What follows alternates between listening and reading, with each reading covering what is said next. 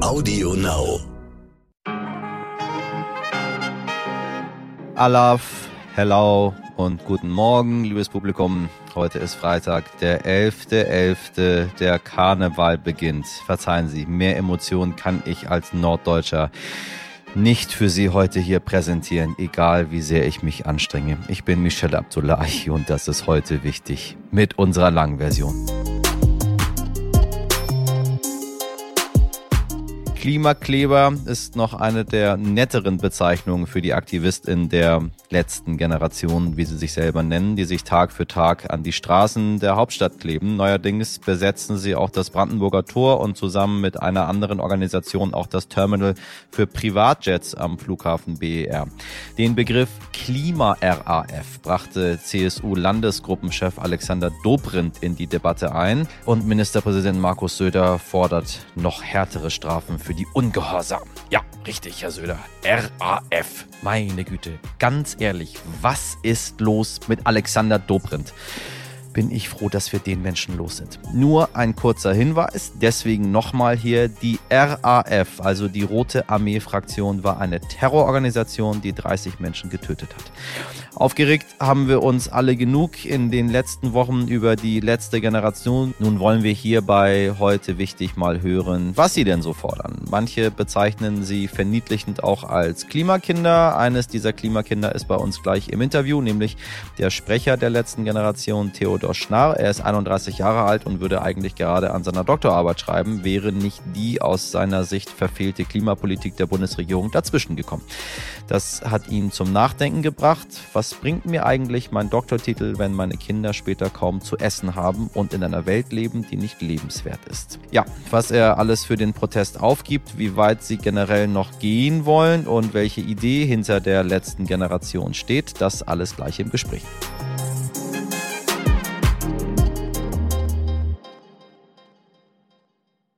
Zuerst das Wichtigste in aller Kürze. Wegen der Energiekrise bauen viele Staaten weltweit ihre Infrastruktur für Flüssiggas aus. Damit möchte man die russischen Gasimporte ersetzen. Das Problem eine Überversorgung. Denn laut einer aktuellen Analyse des Climate Action Tracker, die gestern auf der Weltklimakonferenz in Ägypten veröffentlicht wurde, bauen die Staaten weltweit mehr Infrastruktur als eigentlich nötig wäre. Die Daten zeigen, dass 2030 etwa 500 Megatonnen Flüssiggas vorhanden sein werden. Das ist etwa fünfmal so viel, wie die EU 2021 von von Russland importiert hat und etwa das Doppelte von dem, was Russland momentan weltweit verkauft. Ja, da sollte man mal drüber nachdenken. Die Ampelkoalition hat im Bundestag für das Bürgergeld gestimmt und somit die Ablöse des bisherigen Hartz IV beschlossen. Arbeitsminister Heil hat das Bürgergeld dabei sogar als die größte Sozialreform der letzten 20 Jahre bezeichnet. Und während dieser Beschluss bei Arbeitnehmerinnen und Gewerkschaften für gespaltene Meinung sorgt, beziehen sowohl die AfD als auch die CDU eine deutliche Stellung gegen die Sozialreform. Und so ist das Bürgergeld immer noch nicht durch, denn die CDU droht nun damit, die Entscheidung in der Länderkammer zu blockieren. Abgestimmt werden soll voraussichtlich am Montag im Bundesrat. Start. In zehn Tagen startet die Fußball-WM in Katar. Konfetti. Und noch nie war der Fußball bei einer Weltmeisterschaft so nebensächlich. Heute hat Bundestrainer Hansi Flick den endgültigen Kater vorgestellt. Doch wirklich wichtig scheint er neben der miserablen Situation der Menschenrechte im Gastgeberland nicht zu sein. Und während sich der katarische WM-Botschafter homophob äußert, reagiert Sky-Sport-Moderator Thomas Fleischmann auf die bestmögliche Weise und outet sich in seiner Anmoderation mit den Worten, laut Katars WM-Botschafter habe ich einen geistigen Schaden. Abend. Ich versuche trotzdem irgendwie unfallfrei durch die nächsten Minuten zu kommen. Ich hoffe, Sie sind mit dabei. So amüsant es ist, so traurig ist das Ganze. Also diese WM in Katar, nicht das Outing. Wieder ein Rückschlag für die russische Armee. Moskau hat angekündigt, seine Truppen vom Westufer des Dnipro bei Cherson zurückzuziehen. Das kann man als weitere Niederlage Putins bezeichnen, denn die Stadt ist extrem wichtig für die Ukraine. Sie bildet das Tor nach Odessa. Hätte Russland die Stadt eingenommen, wäre die Ukraine vom Zugang zum Schwarzen Meer abgeschnitten worden. Das wird nun erstmal nicht passieren, denn Russland zieht sich wohl zurück. Um die Situation besser einordnen zu können, habe ich den RTL-NTV-Korrespondenten Rainer Munz gefragt, der sich nach wie vor in Moskau befindet. Rainer, Russland zieht sich aus Cherson zurück. Was bedeutet das genau und wie ist die allgemeine Stimmung in Russland? Der Rückzug der russischen Armee aus Cherson ist die dritte große Niederlage im Ukraine-Krieg für Präsident Wladimir Putin. Erst der Rückzug aus Kiew zu Beginn des russischen Angriffskrieges, dann die ungeordnete Flucht aus der Region Kharkiv und jetzt der Abzug aus der Stadt Cherson auf die krimnahe Uferseite des Dnieper. Wladimir Putin hat sich dazu bislang nicht geäußert. Es waren die Militärs, die den Abzug verkünden mussten, Verteidigungsminister Shoigu und der kommandierende General der russischen Streitkräfte in der Ukraine.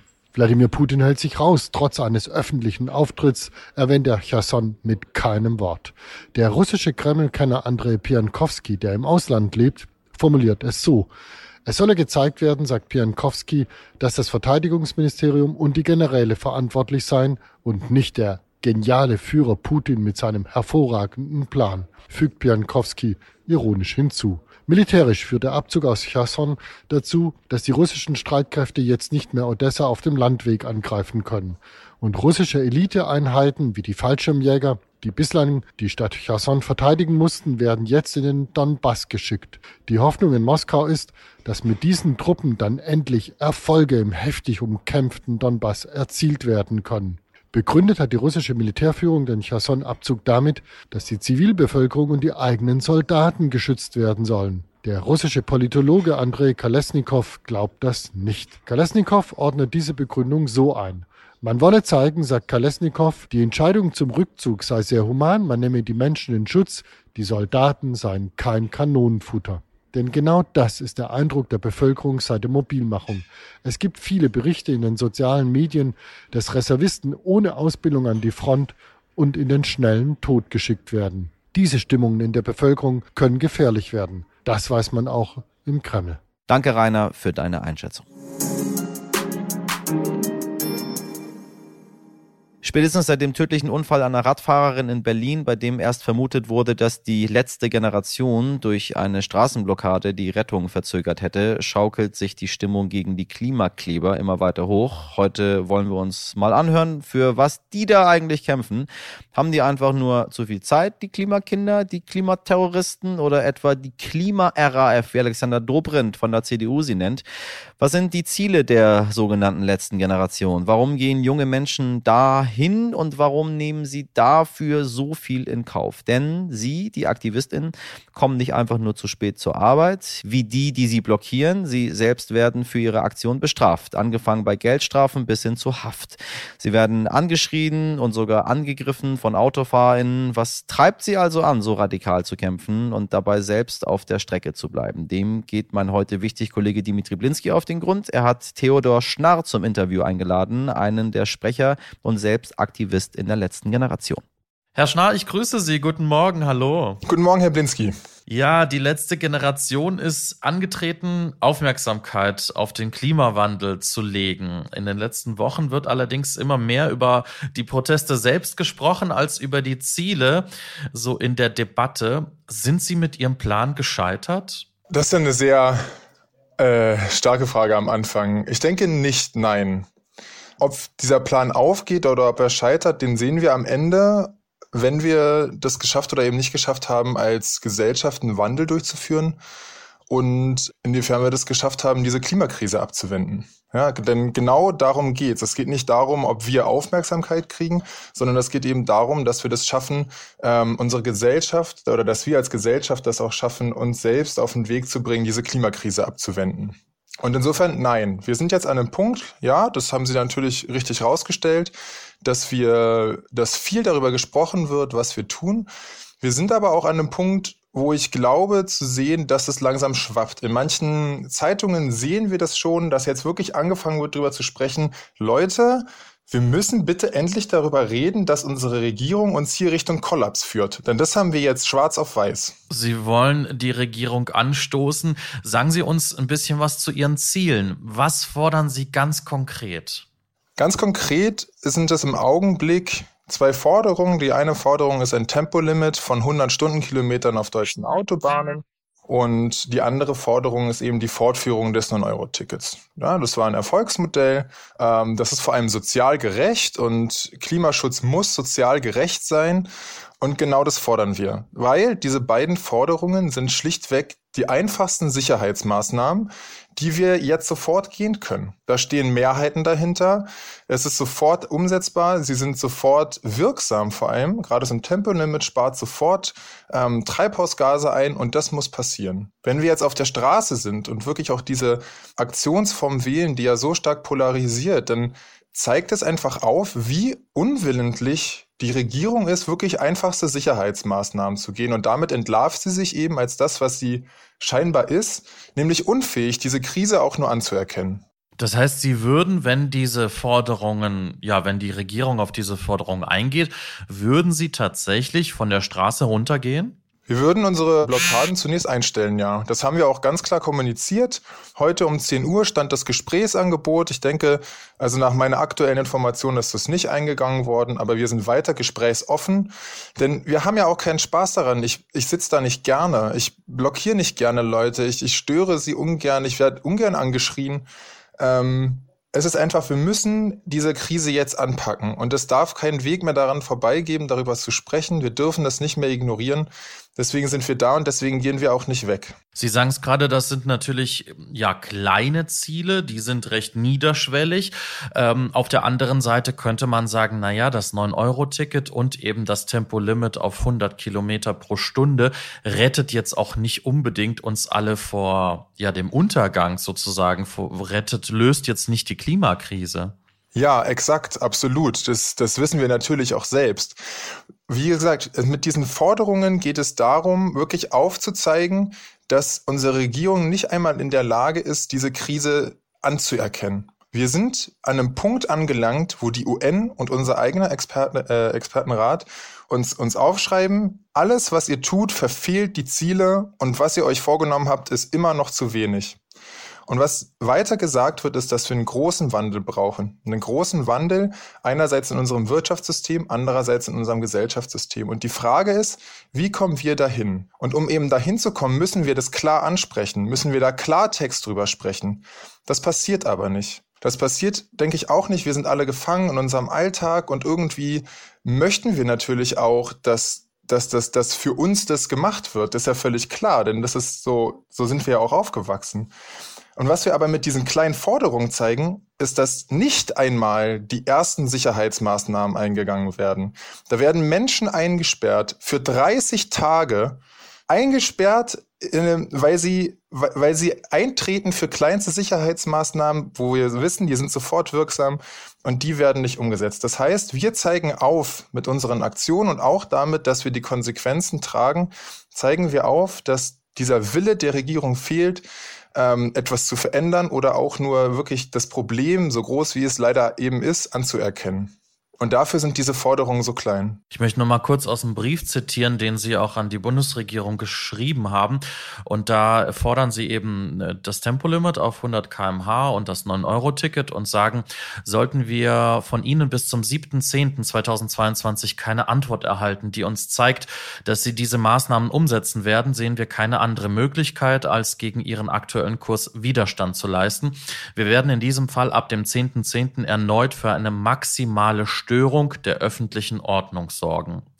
Nun muss man dazu sagen, aktuell gibt es noch mehr Themen in der Welt. Aktuell unterdrückt und tötet das Regime in Teheran die eigene Bevölkerung. Russland führt einen brutalen Krieg gegen die Ukraine. Das sind natürlich ebenfalls zwei wahnsinnig wichtige Themen. Und da könnte man auch sagen, wenn Herr Scholz jetzt nicht klar sich gegen den Iran positioniert, setzen sich eben auch andere Gruppen auf die Straßen oder bewerfen Gemälde mit Kartoffelbrei. Wer hat das Vorrecht? Wer darf radikalen Protest ausüben? Denn dass nun alle die Straßen blockieren, das geht ja auch wiederum nicht. Also ziviler Widerstand, ziviler Ungehorsam ist nicht unsere Erfindung. Ja, das ist immer das Mittel gewesen von Menschen, die, die sich in der moralischen Pflicht gesehen haben, gegen ein Unrecht aufzustehen. Und das, genau das ist hier der Fall. Ja, die Bundesregierung bricht geltendes Recht. Und zwar bricht sie das Völkerrecht, weil sie die Klimaziele nicht einhält.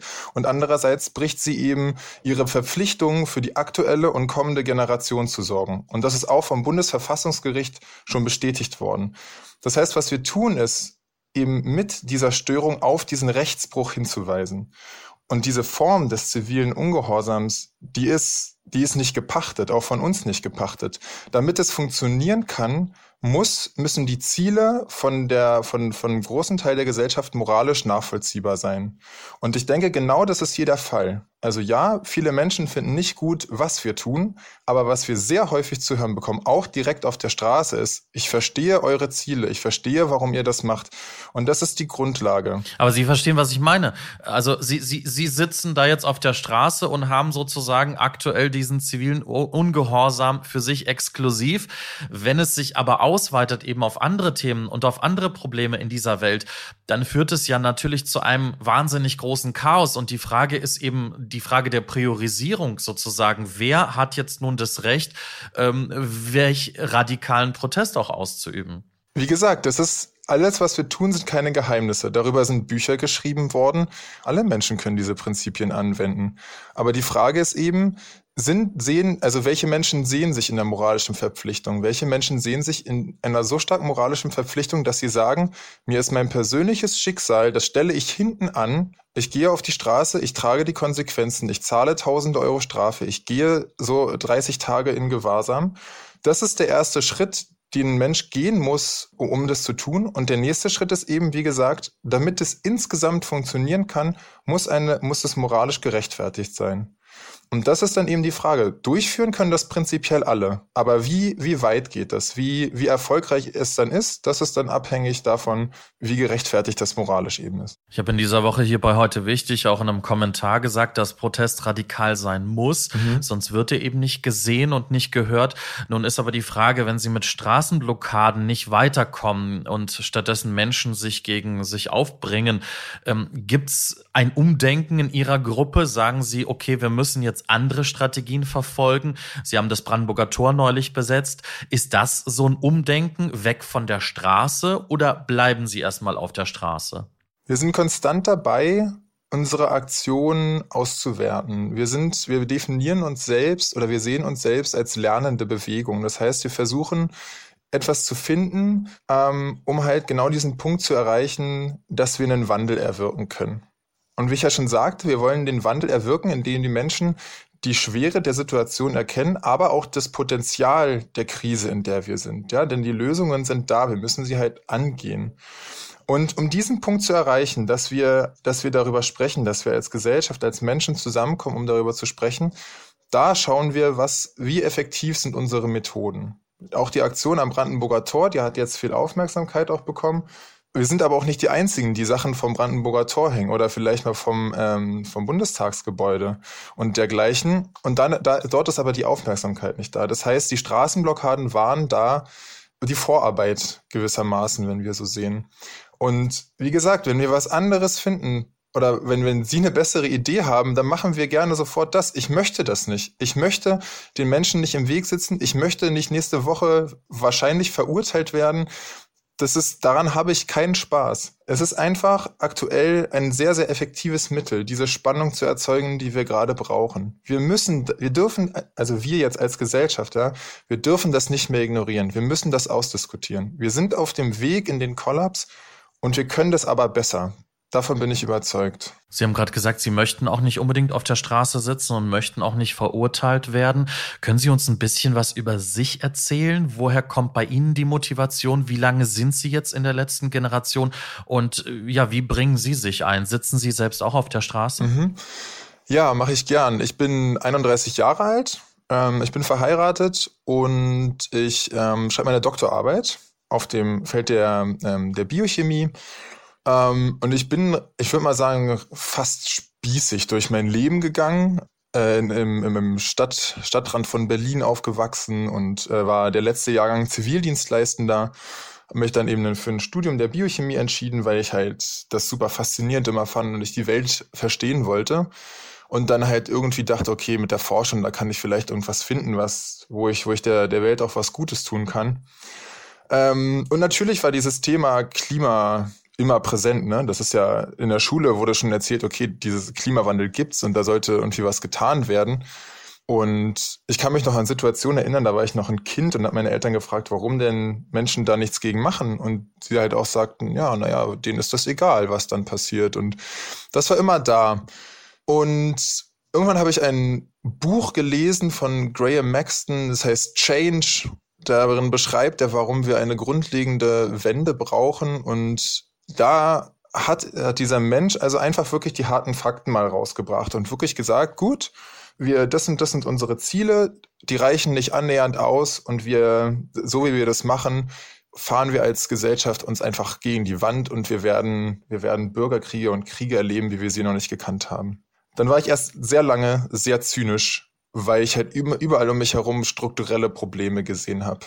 Und strukturelle Probleme insofern, dass uns als Menschen gar nicht die Möglichkeit gegeben wird, wirklich ein effektiv nachhaltiges Leben zu führen. Ich kann das gar nicht. Also auch ich, der sich ja wahrscheinlich viel Mühe gibt, es ist mir schlichtweg nicht möglich in unserem System.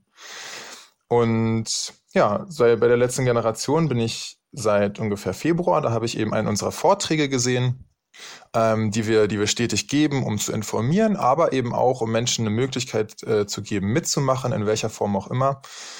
Und habe am Anfang gedacht, okay, ich, ich halt kann unterstützen, indem ich diese Vorträge halte, weil ich Naturwissenschaftler bin und glaube, dass ich halt so das ganz gut kann. Und habe dann aber irgendwann entschieden, ja, okay, ich so einmal probiere ich das aus, mache ich mal mit. Ähm, und ja, habe mich dann halt sehr intensiv vorbereitet, habe mich auch rechtlich damit auseinandergesetzt, was es für mich äh, für Konsequenzen haben kann. Habe dann lange Gespräche auch mit meiner Frau geführt und dann haben wir entschieden, okay, wir gehen jetzt diesen Weg und wir gehen auch häufiger mit, mit in die Aktion. Ja, das ist so in etwa meine kleine Geschichte. Sie haben auch schon gesagt, ähm, dass äh, ja gegen Sie Prozesse laufen? Ja, genau. Also ich habe nächste Woche meine erste Verhandlung und des Weiteren laufen noch viele Prozesse im Hintergrund. Da habe ich allerdings noch keine Ladung erhalten bis jetzt. Und das ist, weil Sie auf der Straße saßen in Berlin. Genau, korrekt. Das war, ich war da Teil von einer Blockade. Was droht einem da? Also im Raum steht der Tatbestand der Nötigung und ähm, Widersetzung gegen Vollstreckungsbeamte und gleichgestellte Personen. So in etwa heißt das, glaube ich. Ähm, und dort stehen gerade für mich 30 Tagessätze, a 40 Euro im Raum, also 30 Tages, also 30 Tage Gefängnis oder eben 1200 Euro für eine Blockade. Das ist bei mir, das ist bei anderen unterschiedlich. Wie lange macht man das mit? Wie lange hält man das durch? Ja, das ist auch eine sehr individuelle Frage, würde ich sagen. Ähm, ich hatte mich auch so ein bisschen belesen in den Richtungen Grundlagen von zivilem Ungehorsam und wir bieten das auch intern an, sich darüber Gedanken zu machen und wie, wie sowas funktionieren kann. Und da ist eben dieser Gerichtsprozess ist ein Teil davon, weil er eben weiter aufzeigt, dass ich bestraft werde als der Mensch, der auf das Unrecht hinweist, aber diejenigen, die für das Unrecht verantwortlich sind, was gerade passiert, ähm, eben straffrei bleiben. Und insofern sehe ich das als, als Teil davon. Ich bin Vielleicht bin ich einfach grundlegend optimistisch, dass ich sage, ich werde immer einen Platz in dieser Welt finden mit dem, was ich kann und so mit der, der Mensch, der ich bin, sage ich mal. Ich brauche dafür nicht unbedingt viel Geld oder ähm, ja, also vor allem wahrscheinlich das. Ähm, darauf läuft es aktuell ja hinaus.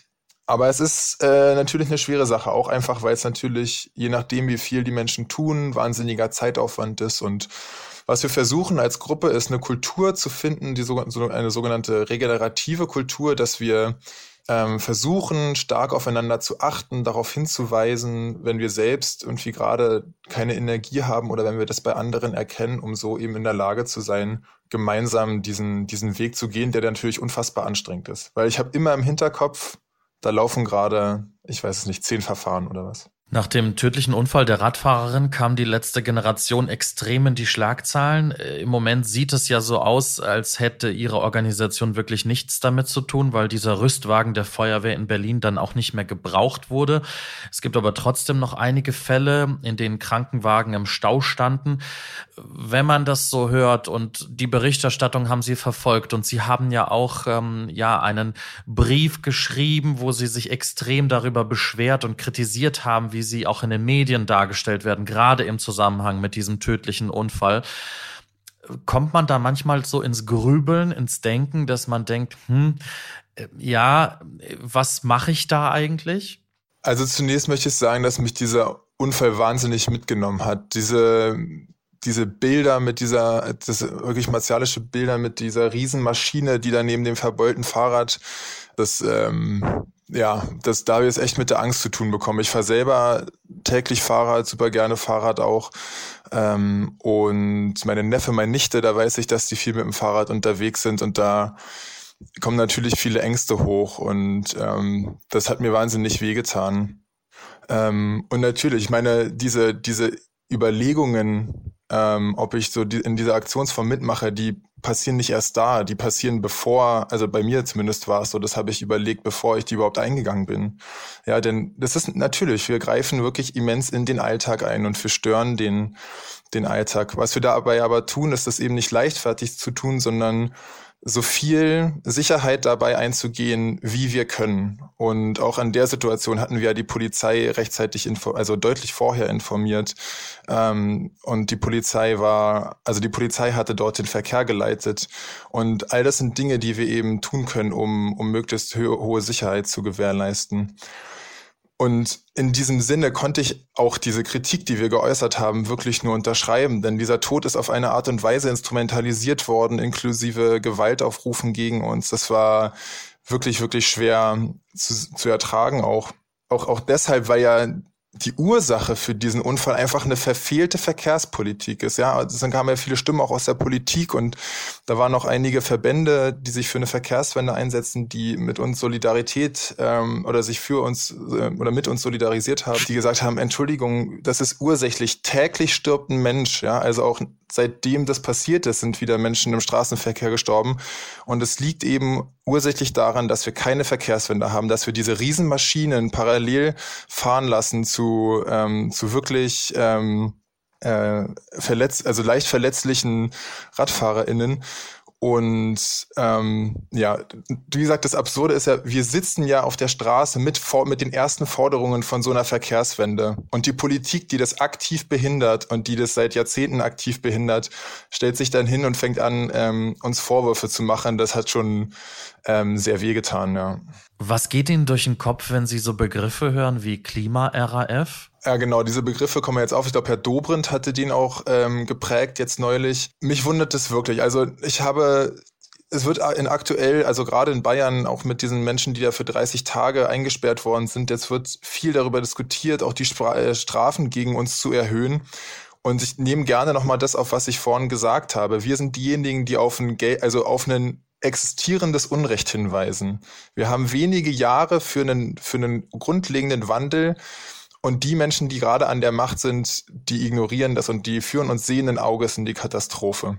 Ich finde, da sind wir auch als Gesellschaft jetzt in der Pflicht und, und an einem Punkt angelangt, wo wir, wo wir das schaffen müssen, ja, die Diskussion zu verändern und zu sagen, wir sprechen jetzt wirklich darüber, was da eigentlich passiert, was die Regierung uns gerade ähm, uns, uns, uns gerade einbrockt, nach wie vor also gerade als dieser UN- und der Expertenratbericht rauskam, dann dachte ich, jetzt müssen doch die Telefone glühen bei der Bundesregierung. Jetzt muss doch täglich muss darüber berichtet werden, welche Konsequenzen das hat. Genauso, denke ich, müssen wir langsam mal drüber sprechen, was denn die Alternativen sind. Und die sind ja, die sind beschrieben, ne? Die Alternativen, eine klimagerechte Welt, die sind alle beschrieben. Es ist auch neulich wieder vom Club of Rome ein Buch rausgekommen, wie wir das mit unserer aktuellen Politik ähm, bereits einleiten können ich weiß nicht, wenn ich diese Zeilen lese und dann, dann sehe, okay, wir, wir bauen, wir, wir haben die Möglichkeit, eine Welt zu haben, in der unser Wohlergehen von uns allen im Mittelpunkt steht, und wir haben eine Demokratie, in der wir mehr teilhaben, in der wir aktiver teilnehmen können und nicht alle vier Jahre mal ein Kreuzchen machen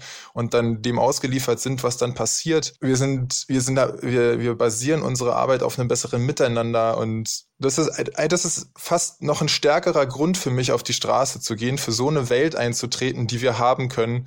Ähm, noch stärkere, eine, eine noch stärkere Motivation als, als nur die Verzweiflung davor, wie schlimm es werden kann. Herr Schnarr, zum Abschluss noch, was erwartet uns noch? Wie weit gehen Sie noch? Was ist geplant? Können Sie uns da was zu sagen? Und wo sind auch für Sie Grenzen? Die Grenzen für mich sind immer da, wo die Gewaltfreiheit aufhört.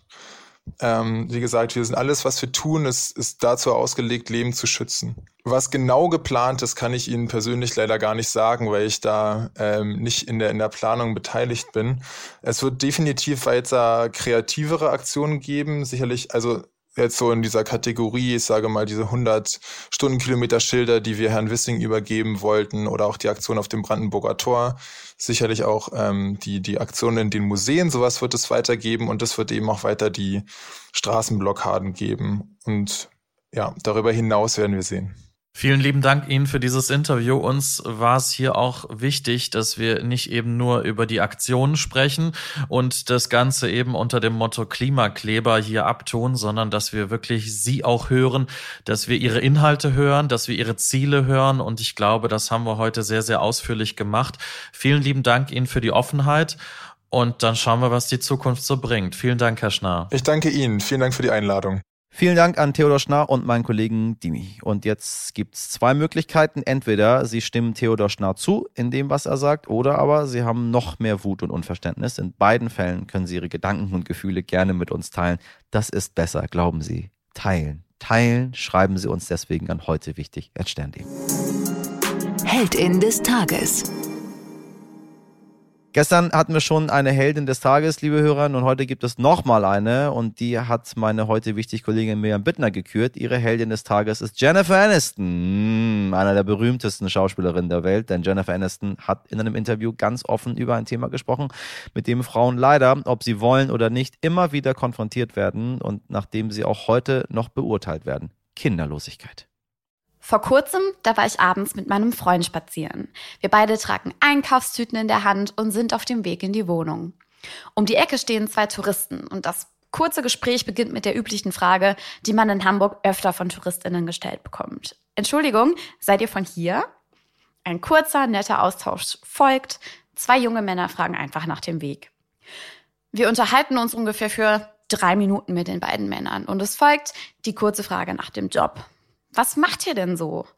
Mit dem Unterschied, dass mein Freund die inhaltliche Frage bekommt. Aha, spannend, Journalist. Bei mir kommt die Frage, Journalistin, ah ja, aber du bist doch jung, dann bist du doch bestimmt bald schwanger. Auf meiner Seite kurzes, verblüfftes Schweigen. Deshalb antworte ich nur mit einem kurzen ähm, Nein.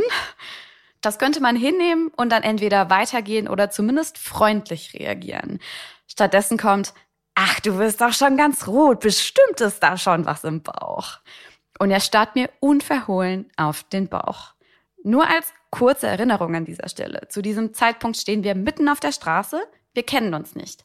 Und wir unterhalten uns seit drei Minuten. Mein Freund und ich sind gleich alt. Wir arbeiten beide im selben Job. Den könnte man entweder spannend finden oder bei beiden einfach doof, wenn man so überhaupt kein Medienvertrauen besitzt. Aber das ist eine andere Debatte. Stattdessen wird mit ihm inhaltlich diskutiert und ich muss mir mitten auf der Straße von zwei Unbekannten so eine aufdringliche Frage gefallen lassen. Das geht übrigens vielen Frauen so. Insbesondere, wenn man so aussieht, als wäre man Ende 20 oder in den 30ern. Auf dem Flur kommt der interessierte Kollege um die Ecke, der es ja nur gut meint. Im Bewerbungsgespräch oder bei möglichen Beförderungen wird diese Frage gern gestellt, denn man kann als Person mit Gebärmutter ja, kann man ja überhaupt befördert werden, wenn man möglicherweise bald Kinder bekommt? Bei deutlich erfolgreicheren Frauen als ich es bin, wird das dann auch gerne kombiniert mit dem freundlichen Hinweis. Übrigens, hey, wenn es soweit ist, ich spring auch gern ein in der Elternzeit. Nur als kleiner Wink mit dem Zaunfall, mach mal hinne, ich möchte auch. Wer unter dieser Frage, inklusive der damit einhergehenden Bewertung, besonders leiden musste, ist eine der erfolgreichsten Schauspielerinnen der Welt, Jennifer Aniston. Falls Sie die wunderbare Serie Friends gesehen haben, ist keine weitere Erklärung nötig. Falls nicht, Jennifer Aniston ist heute 53 Jahre alt und sie musste sich Zeit ihres Lebens immer genau diese Frage stellen lassen. Hatte sie mal einen Burger zum Mittagessen gegessen, wurde sofort über einen Babybauch spekuliert. Wenn sie mal schlecht drauf war oder einfach keine Lust auf ein Glas Alkohol hatte. Oha, das kann nur ein Zeichen für eine Schwangerschaft sein. Gestern hat sie in einem Interview mit der Zeitschrift Allure darüber ausgepackt, wie belastend das für sie war. Denn Überraschung, nicht jeder Mensch möchte ein Kind. Und nicht jede Person mit Gebärmutter kann auch ein Kind bekommen. Im Interview berichtet sie von ihrer Verzweiflung, die sie auch noch vor der Welt geheim halten musste. Mehrere Versuche einer künstlichen Befruchtung hat sie hinter sich. Sie habe chinesische Tees getrunken und sowieso alles probiert, aber es hat einfach nicht funktioniert. Und heute sagt sie, The ship has sailed. Das Thema ist durch. Es geht nicht mehr und wird wohl auch nicht mehr gehen und ist heute scheinbar auch okay für sie. Aber der Unterschied ist, nachdem sie über Jahre, über Jahre wildeste Spekulationen ertragen musste, hat sie den Zeitpunkt heute selbst gewählt und von ihren Erfahrungen berichtet. Und das muss alles andere als einfach gewesen sein, denn die permanente Fragerei ist nicht nur wirklich nervig, wenn man einfach keine Kinder möchte. Sie kann auch retraumatisierend sein, wenn es vielleicht einfach nicht klappt. Jede dritte Schwangerschaft endet mit einer Fehlgeburt. Viele Menschen und Paare müssen eine jahrelange Leidenszeit ertragen, wenn sie sich eben doch ein Kind wünschen und es einfach nicht klappt. Aber Hauptsache, man hat so nebenbei nach einem vermeintlichen Babybauch gefragt. Diese Babyfrage ist aber kein Smalltalk-Thema. Dabei werden Männer selbstverständlich nicht nur auf ihre Familienplanung reduziert. Und oh Wunder, auch Frauen wollen das nicht.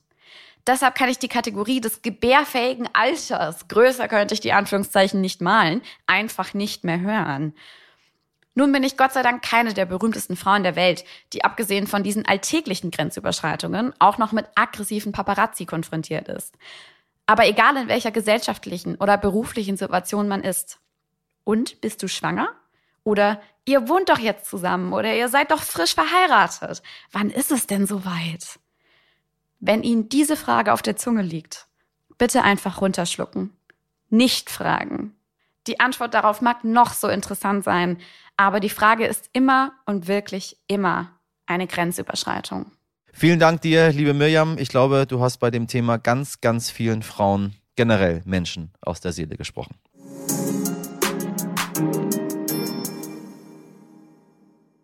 Und das war's auch schon wieder für heute, meine lieben HörerInnen und HeldInnen. Herzchen für Sie alle. Ich hoffe, Ihnen hat unsere heutige Folge gefallen. Wenn Sie selbst noch Fragen, Anmerkungen oder Meinungen zu unserer heutigen Folge haben, dann schreiben Sie uns doch gerne an heute wichtig. Und machen Sie auch gerne mit bei unserer zehnminütigen Umfrage zum Podcast zu heute wichtig. Und ähm, ja, eigentlich müssen Sie die Adresse auswendig aufsagen können. Ich sage es trotzdem nochmal, podcast-umfrage.de slash news. Den Link finden Sie auch in der Folgenbeschreibung. Für Sie im Dienst heute Mirjam Bittner, Dimitri Blinski, Laura Chapo, Jennifer Heinzel und Carla Wöllner und in der Produktion Lia Wittfeld. Ich wünsche Ihnen einen schönen Freitag in den Karnevalshochburgen Köln, Düsseldorf und Mainz. Einen frohen Start in die Saison. Ja, und alle anderen machen Sie was aus diesem Freitag. Ihr Michel Abdullahi.